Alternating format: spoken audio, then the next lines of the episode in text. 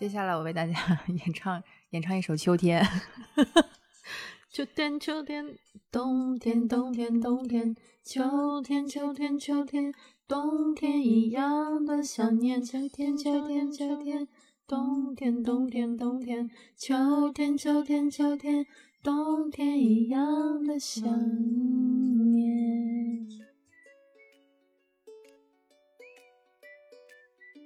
是啊，我们俩在录这期的时候已经有秋天的症状了，就是不停的在打哈欠。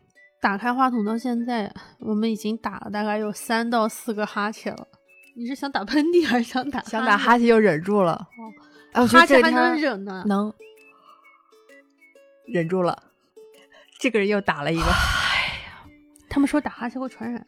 是是会传染。我有时候打电话，我在忍啊，我在拼命的，我有忍住，我要我要怎么有有什么方法能够就把你的这个哈欠给挠出来？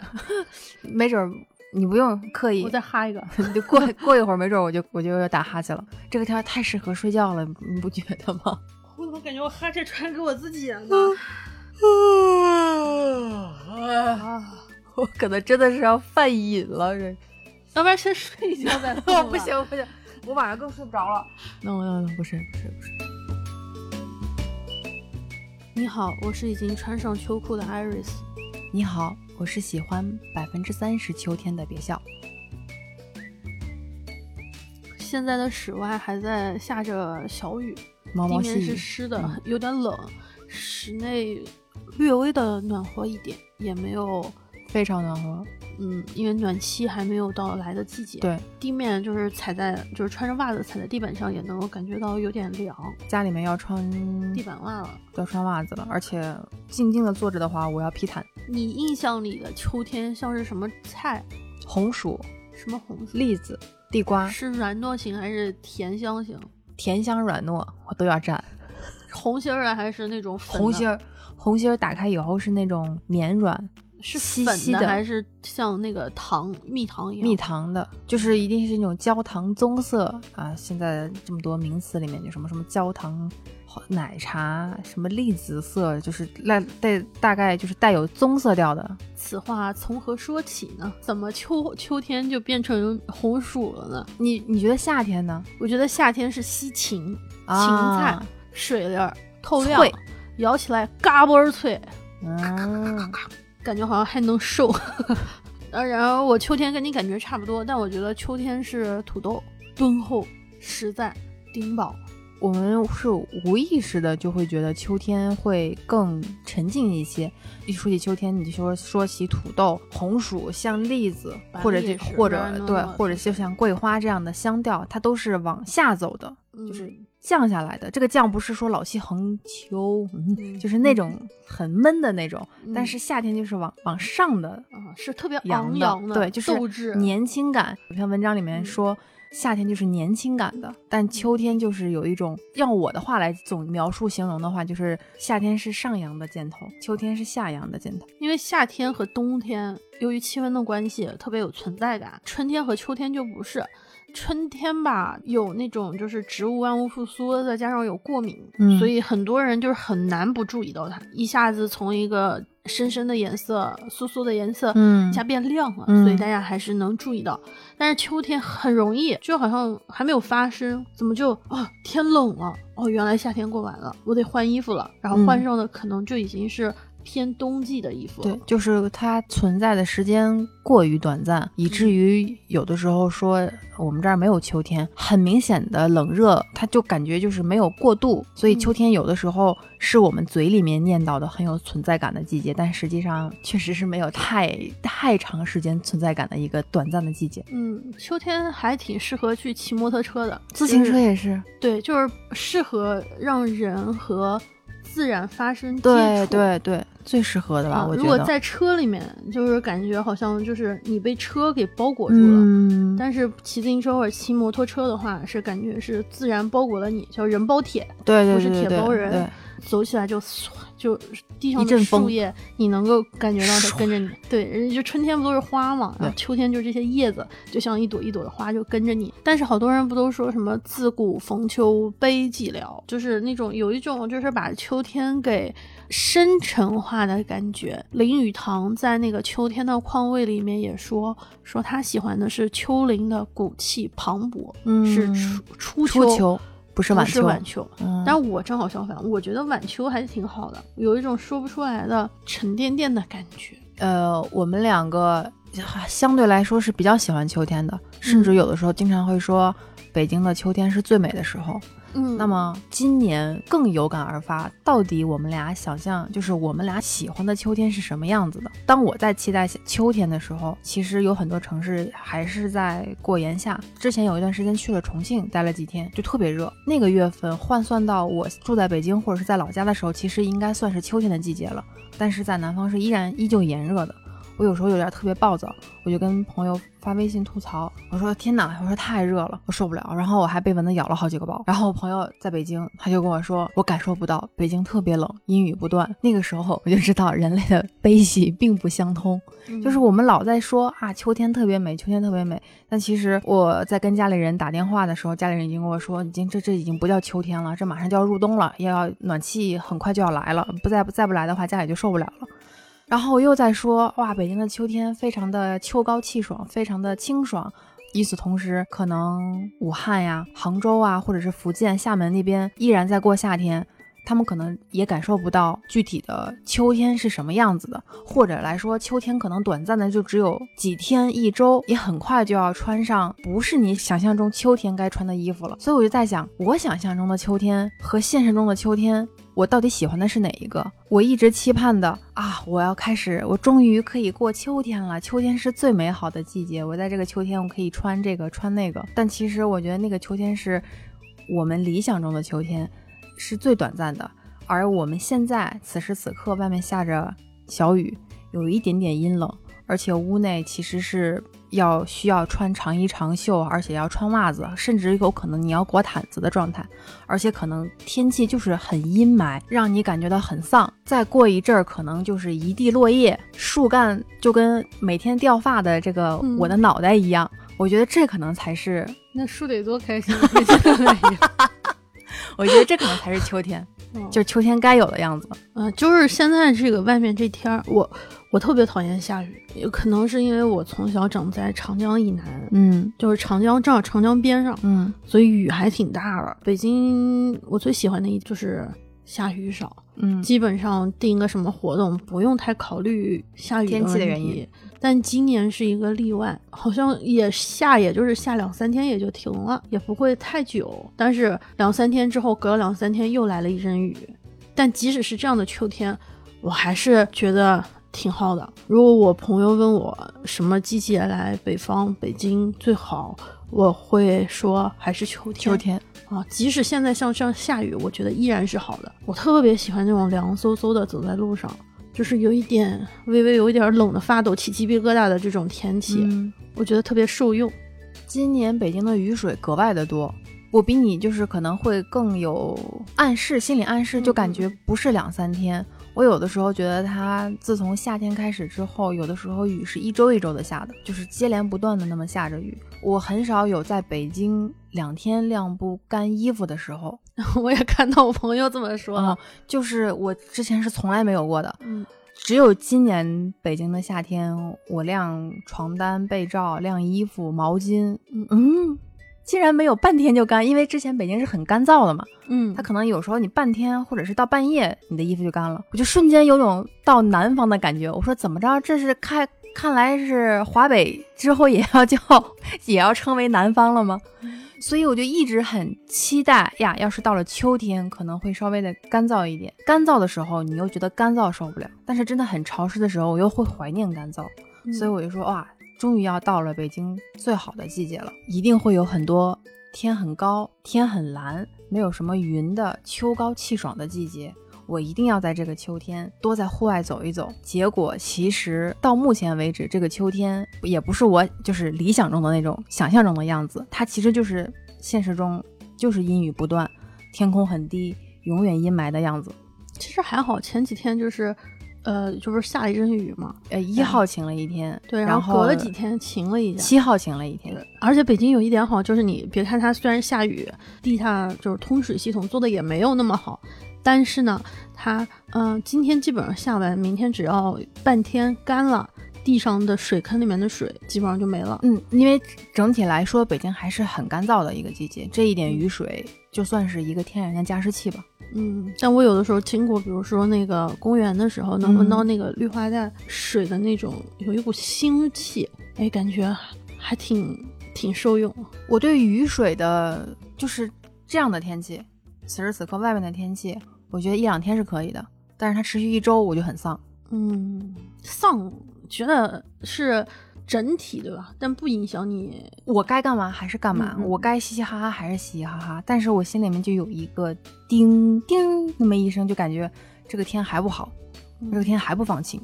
但其实这就是常态嘛。夏天的那种大暴雨还好吗？对你来说？对我觉得那个很痛快，它下完就没了，第二天就还是该该热就热，该桑拿就桑拿。但是我也不知道为什么，一到秋天，有一种自我矫情似的那种忧郁。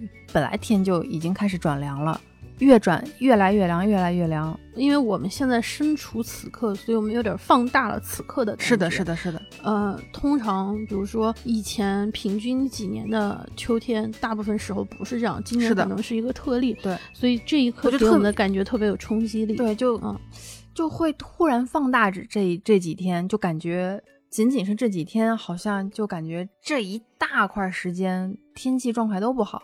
但其实整体来看，总结来说，还是秋天是最好的时候。嗯，对你往前可能想，比如说去年，去年的这个时候你在干嘛？二零二零年十月应该是疫情刚刚恢复，终于能短途的出门了，城际间的就是来回的走动。嗯，去年我也是逐渐变多了。对，我记得是国庆后我出了趟门。前年的秋天是我们还可以出门的时候，比较随意，想去哪儿去哪儿玩的最后一个秋天。，对，好像这么一比，秋天变化还蛮大的。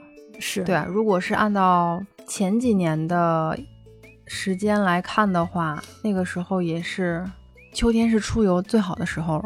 对，一般出游会选择春秋季，哦、因为气候上的便利，嗯可以带比较少的衣服，嗯，但是到哪儿都很方便，不像冬天特别笨重。夏天的话，其实因为太热，适合休假，嗯但是作为旅行来说，你要走很多地方的话，夏季可能室外又太热，是的，所以真正的旅行适合的季节，相反对我来说，应该还是春天和秋天更合适。嗯，秋秋天天更更多一些吧。整个九十十一月份黄都挺适合户外走走。之前有观赏枫叶、红叶有一个说法叫“红叶前线”，就是日本一般会在春天发布樱花的，嗯然后在秋天发布红叶的。用大白话说，嗯哎，几分熟了？你这个几分熟了？红叶嗯几分熟？因为我们希望的是，如果你观赏红叶的话，最好是在红叶的全盛时间，比如说满山遍野是红叶，嗯啊，枫叶或者是红的、黄的、渐变的，让它彻底的秋天化的那个时候去看是最好的，嗯因为你就是去看红叶的嘛。有一年我们去观赏红叶，那个公园门口放了红叶八成，八成，对，就是嗯百分之八十，红了百分之八十。percent，嗯嗯，我觉得这个说法还挺妙的，它嗯会供你参考。因为有的时候根据季节还有每年气温这个变化不稳定。我举个例子，比如说我十月底到十一月初去看的时候，按照以往的数据来说，这个时间段可能是红叶最好的时候，但是有可能渐渐的，按照现在的这个气候的这样的一个模式来看的话，不一定那个时候是你观赏红叶最最佳时刻，它可能只是红了六七分，或者是甚至五分，或者是因为气候还没有冷到一个冷到一定水平，所以红叶不能够那么快的蔓延开来。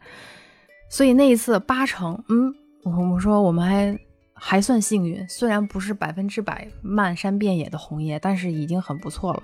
但如果按照如果用这个类比秋天的话，我觉得现在的秋天应该已经是六到七成熟的秋天了，就是它已经不是早秋的阶段了。但是其实我刚刚回顾了一下我为什么唠叨或者是吐槽啊，北京今年的雨水这么多，今年的天气有些糟糕。其实那是我想象中的理想的早秋，但其实现在早秋多一点，我可能会喜欢早秋多一点，嗯，因为就是理论上来说，我生日的那个月份也是秋天，但是我总感觉那个时候是非常有点冷，寒冷，嗯，阴冷，特别凄凉的感觉。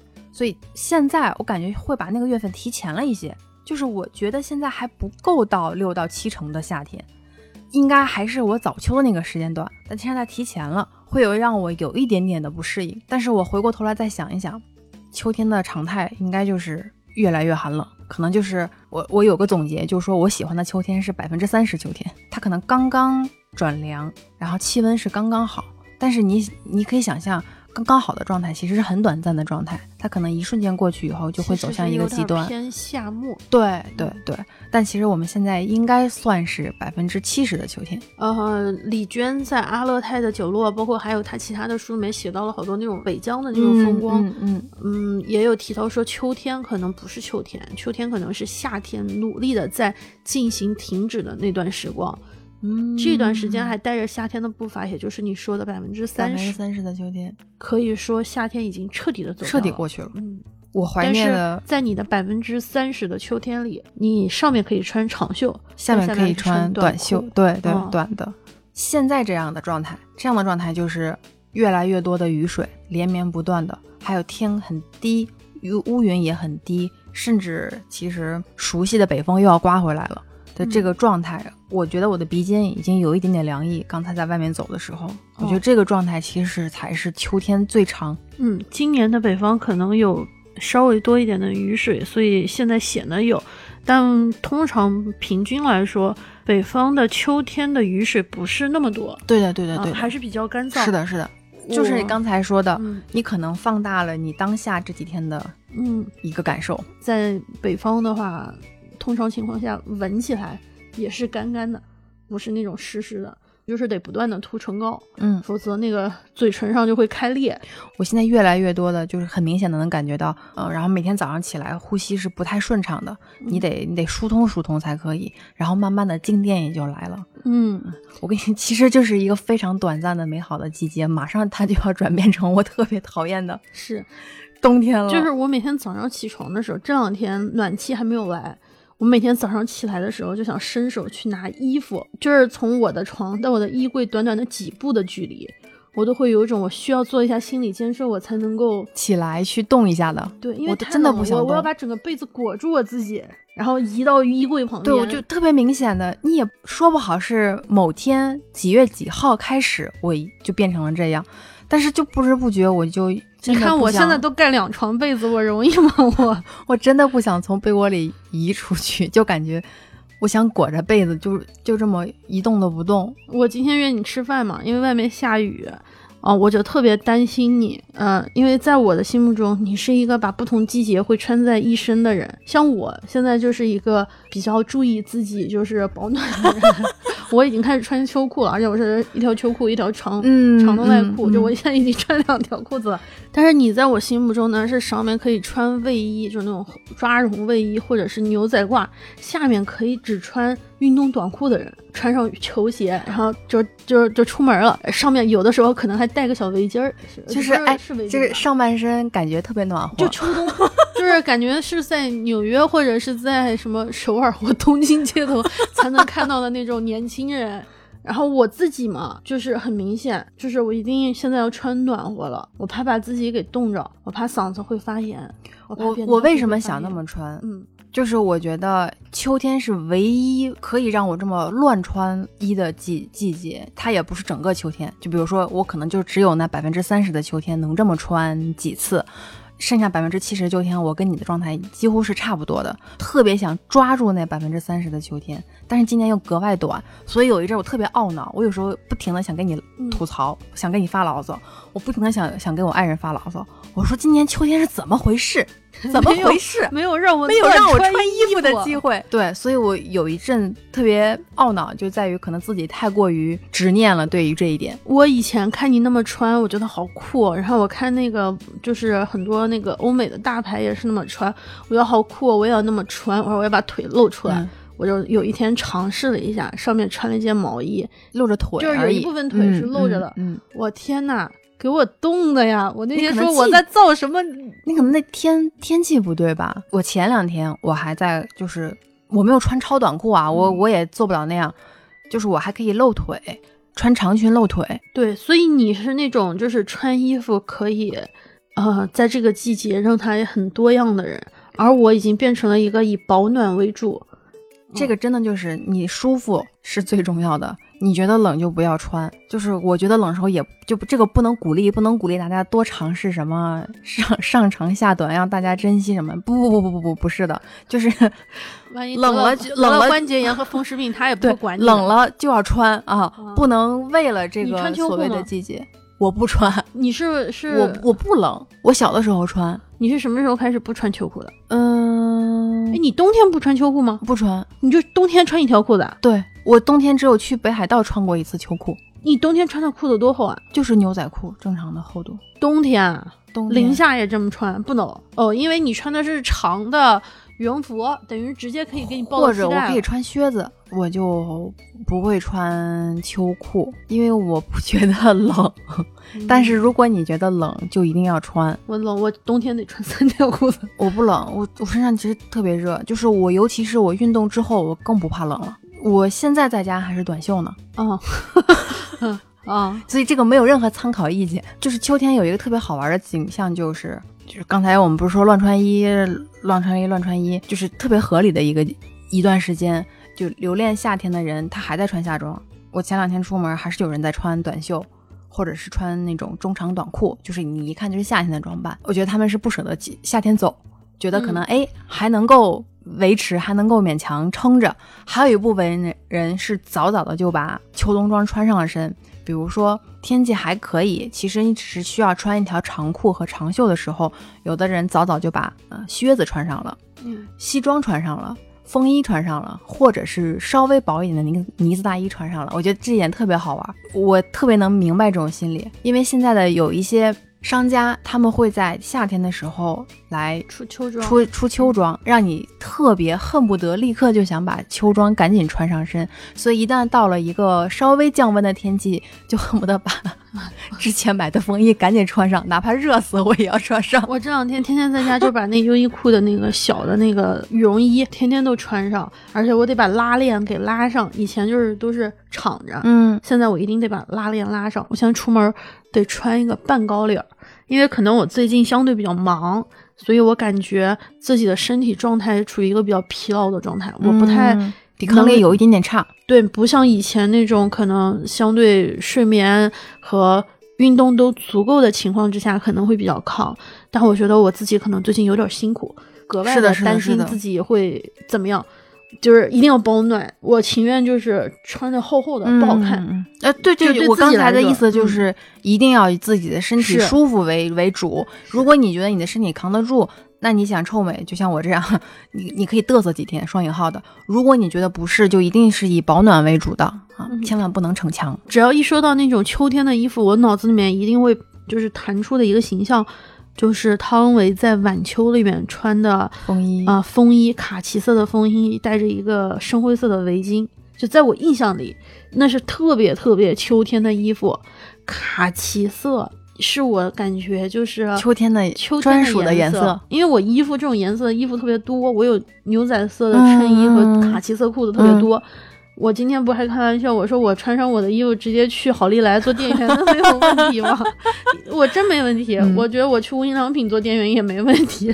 就啊，去要是去去无印良品的话，我也没问题。那个人装扮，白嗯衬衣，对，就就因为就是大部分都是这样的色系特别的衣服，这种衣服吧，在夏天显得还有点儿单调了，但在秋天里面感觉正合适。说到经典形象，你会想到就是晚秋嘛长？风衣，对，嗯，其实风衣的经典形象、经典角色有很多，但是我不知道为什么在我脑子里面，除了晚秋汤唯的那一身之外，有一部老韩剧是零九年的，呃，《搞笑一家人》，《搞笑一家人》第二部，它里面有一个角色是这个因为他讲的是一家人嘛，一家人里面这个父亲的这个角色，那一集的标题应该就叫《秋天的回忆》。我为什么会就是有一点点对于这种季节有一点点仪式感，就双引号的仪式感，就是很多时候呃影视剧或者是音乐会会影响你。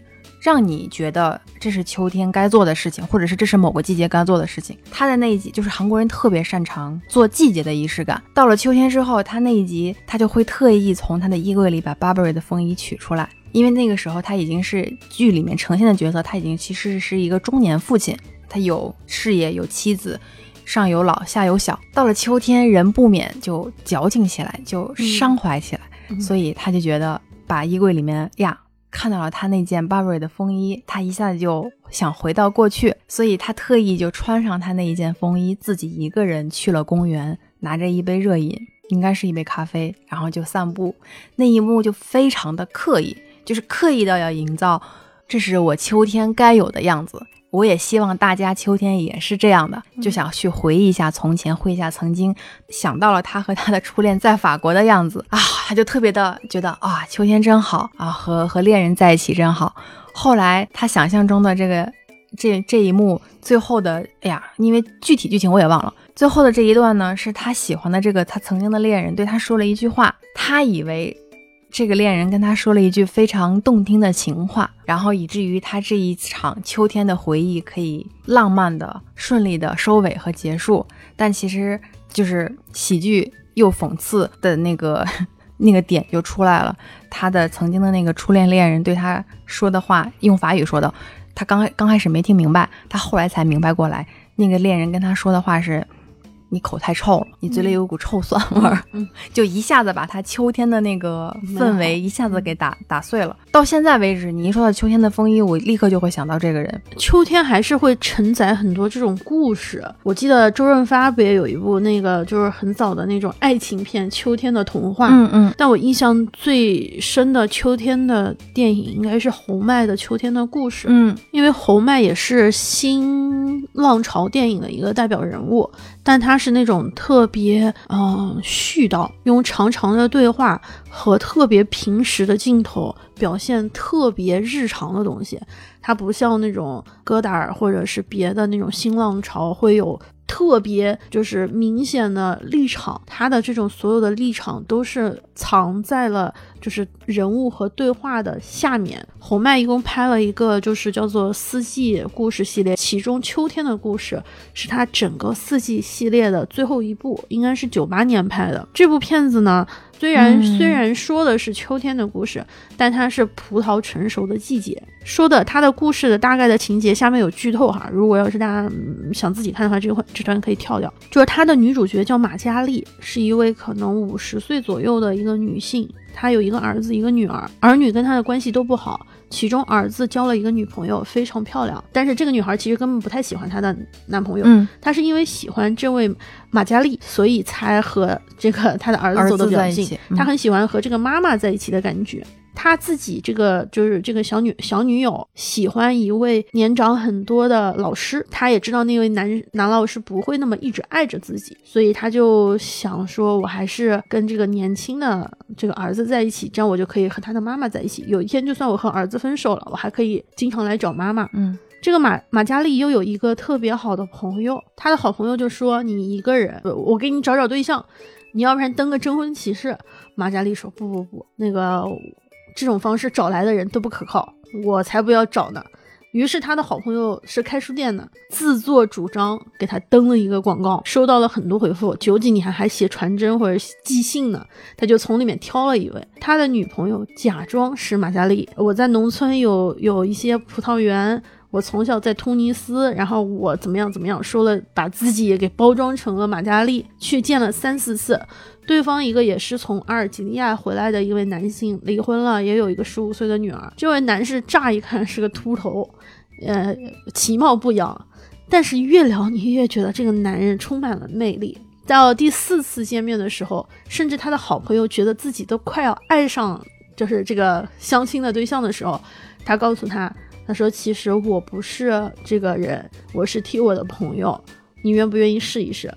这个时候，这个男的忽然之间在我心目中他变得巨帅。他说可以，他说我觉得你很好，但是如果你形容的那个人是另外一个人，我还是愿意去嗯试试看啊。我也去登过真有启事，但是感觉都不是很好，嗯，但是我不想就是放弃这个可能吧，还是想去看一看。于是他好朋友的女儿结婚的婚宴上，把这个马嘉丽请来了，把他就是代替的相亲的那个男的请来了。他的准儿媳把他的那个老师也来，就都出现了，让他妈妈看。他妈妈一眼就跟那个老师就不来电，就已经完全不没有。但是当那位秃头大叔跟他聊起他的酒的时候，他们俩很来电。可是好像他的朋友和这位大叔之间又有一些电石火花。好朋友也是为人母，所以还是有一些不能逾越的道德的障碍。他们俩在那个房间里面拥抱的时候，马嘉丽正好进来了。嗯，你会觉得是一个很抓马的事情吗？没有，但是他们就是正常的告别了。那位大叔，秃头大叔，还是就是想去跟马嘉丽，他觉得马嘉丽不错，想跟他继续了解。但是马嘉丽在车上一路就是那种生气、不爽，我要去看我儿子，你送我火车站，我今晚不跟你吃饭。嗯，所以大叔没办法，只能把他送到火车站。大叔劝了一堆，说你可能没车了。他说没关系，我就要走，我走就要走。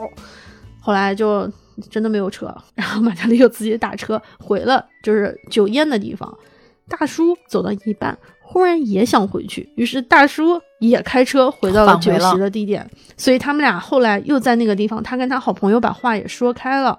就整个整个戏里面，你能够看到一种微妙的情节上的 battle，一种矛盾，但是又不会激烈到。嗯，爆发出什么刻意的高潮，非常刻意的那种吸引眼球的那种抓马的剧情。对，就是那种秋天给人的感觉平静，但平静的下面又很扎实的东西。有一种说法叫它是宜人的忧愁，就是很舒服的一种忧愁。嗯，是。其中有一个场景我记得特别清楚，马嘉丽她是做葡萄酒嘛，所以她的那个葡萄园里面有好多杂草。他的好朋友说：“你对面的那个葡萄藤中间的空隙，就是修理的非常干净，没有任何枝蔓。为什么你这个地方杂草丛生？”他说：“因为如果用化学药品把这些东西给除掉，很快。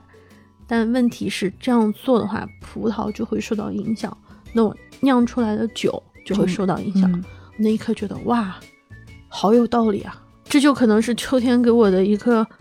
感受就是你也说不出来这部片子到底哪里是秋天，对，它的季节也是葡萄收获的季节，也就七八月，不是传统意义上的秋天，但是却能给人一种说不出来的感觉，就是秋天的感觉。就其实你让我现在形容，我也不知道该用什么准确的词语去去能够形容秋天，因为嗯，像刚才你说的电影给你的这种感觉。就像是秋天的感觉，对我而言，就是音乐吧。嗯，尤其是我也不知道为什么，我不知不觉在这个季节就特别喜欢听一些老老的情歌。那你倒是唱，一定是一定是华语老情歌，就比如说是早年的，就是孙燕姿早期，就比如说两千年，那都是早年了，二十年前左右的秋天，秋天，秋天，冬天，冬天，冬天，或者必须啊，必须要来一首周杰伦的。风啊，我听听，缓缓飘落的枫叶呀，像思念。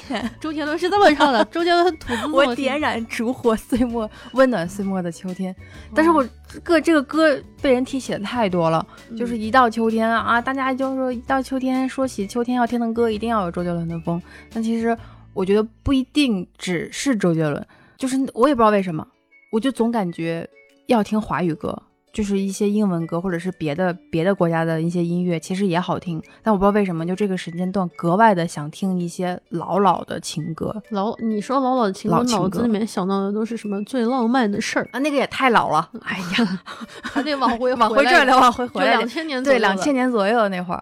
还有就是有一些季节性音乐，我觉得这种音乐是有一些，嗯，有他们有有站到一个主动的位置。我有一些喜欢的音乐人或者是乐队，他们每个季节都会出不同不同的音乐，就是分季节来出专辑这样的一个习惯。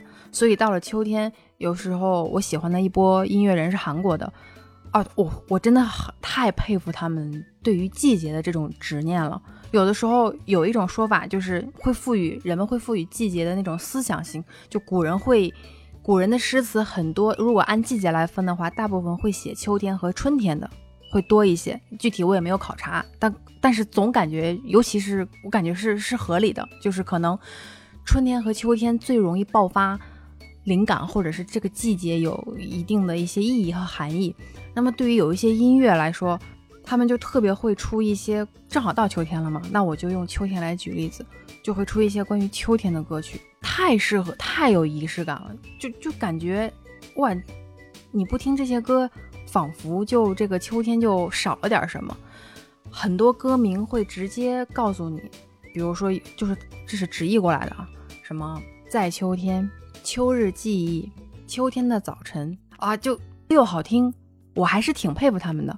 对于营造一种氛围和一种感觉，包括加重你对某一个季节的那个存在的那种感觉，那种触碰的那种感觉是还挺细腻的。坐在这个位置，所以有的时候到秋天，我还有会有这个习惯，就是会收集你在秋天发布的专辑，专门在讲秋天这个季节，可能是无病呻吟，可能是在描述风景，可能是在歌颂爱情，一一堆。这是我对秋天的一种感觉，你让我准确的形容，我形容不上来。对秋天这个这种氛围感，就像是那种颜色，它是那种包裹着你，比如说不是那种对，不是那种璀璨的金色，而是那种比如说卡其色、大地色、暖橙色，它是整个把你给烘托包围起来。对，它不是说这个地方特别亮，对，亮到那种所有人被吸引过去，特别醒目，而是就像你说的这个一种 vibe，就是。氛围感会把它会把你包裹起来，形容的可能不准确。嗯，我觉得就是那种不是特别保暖的薄毛衣，针织衫，尤其是马海毛的触感，就是特别适合秋天的那种感觉。嗯，它可能不是非常以保暖的功效，但就是柔软的，能贴在你的身上。嗯，那种大片大片的黄色，但是间歇你又能看到绿色，甚至有的时候是红色。那种过渡的感觉还是很美的。我觉得我自己是相对来说稍微幸运一点点，呃，目前是住在一个相对来说四季比较分明的一个城市，所以我比较喜欢春天是春天，夏天是夏春秋冬这样有明显嗯界限的对季节风格的这样的一个感受。可能有的时候北京并不是非常的四季分明，当然。南方的小伙伴不要着急啊！跟谁比？对对，甚至看跟谁比。我只是现在和我现在的感受来说，其实，在冬天，我也很久没有见过鹅毛大雪了。就是我们想象中的，今年我感觉会有，有可能，拭目以待吧。就是我也很久没有见过大雪了，这可能就是对秋天的一种感觉吧。但是如果你一直就沉溺在啊。以前的秋天感觉好美啊！我今年怎么今年的天气怎么这么糟糕啊？其实也没必要。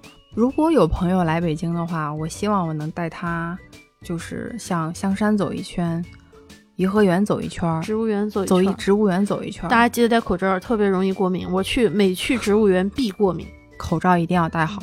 我觉得不如就眼目前你只拥有现在的这样的秋天，不如就享受现在这样的秋天。我最近可能因为运动也不是特别多，但我特别喜欢在傍晚的时候就出去走，就就就是这么走，就一直走，不知道往哪走，就想打圈儿，走一圈儿哦，就想走，然后看着天，如果天气还不错的话，就看着天，然后闻着，就是可能现在略微有一点湿度，有可能还有一点泥土的气息，然后如果要是能买一杯热饮，就感觉更好了。对。对，就感觉特别好。就是今年明显的能感受到，就是我爱人也跟我说：“哎呀，只要今天天气还可以，我们就下楼接接地气，多接接，就是 多多感受点人气儿，就是就是走一走，不需要刻意的一定要干什么，走一走就很好。”然后我会把口罩给。放在那个双下巴上挂着，一定要把我的鼻子露出来，因为我觉得好不容易有了这么天，闻一闻，嗯，闻一闻外面的空气，季节的味道，就是去不去那种人的那个有人的地方，对，就是人不要特别密集的地方。对，但是经过那些商店，比如说那种蛋糕店里面出来的那种淡淡的那种奶油味儿，嗯，糖炒栗子，嗯，还有那种比如说，现在特别适合喝热可可。然后热热的，就是那种热气，对，哪怕麻辣烫也好，饺子也好，别人家烧的茄子也好，还是什么各种香味，你就从这个小区里面走过啊，这是非常难得的，这就是接地气。我说的那种百分之三十的秋天，它它它是完美的，它是非常理想的，它肯定有有很多遇见，但是百分之七十的秋天会有新的遇见，然后接下来迎接我们漫长的冬天也会有。更多的发现，就是，哎呀，我就就自我自我调节嘛，就是你晴天的时候呢，那你就多出去走走。这就好比说，我们像是有两个孩子，一个孩子是卖雨伞的，另外一个孩子是卖草帽的。下雨的时候，我们会担心，哎呀，卖草帽的这个孩子怎么办？就又没有太阳，他这个草帽怎么卖得出去？大太阳出来了，我又会担心卖伞卖雨伞的怎么办？现在大家都戴草帽，对，没有下雨，没有下雨了。别人就劝他说：“啊，不用担心，你应该想下雨天，我们家孩子雨伞卖得好，晴天的时候草帽卖得好。但是也可以说夏天也可以打伞，下雨天也可以戴帽子。所以这件事情啊，还是一样的道理。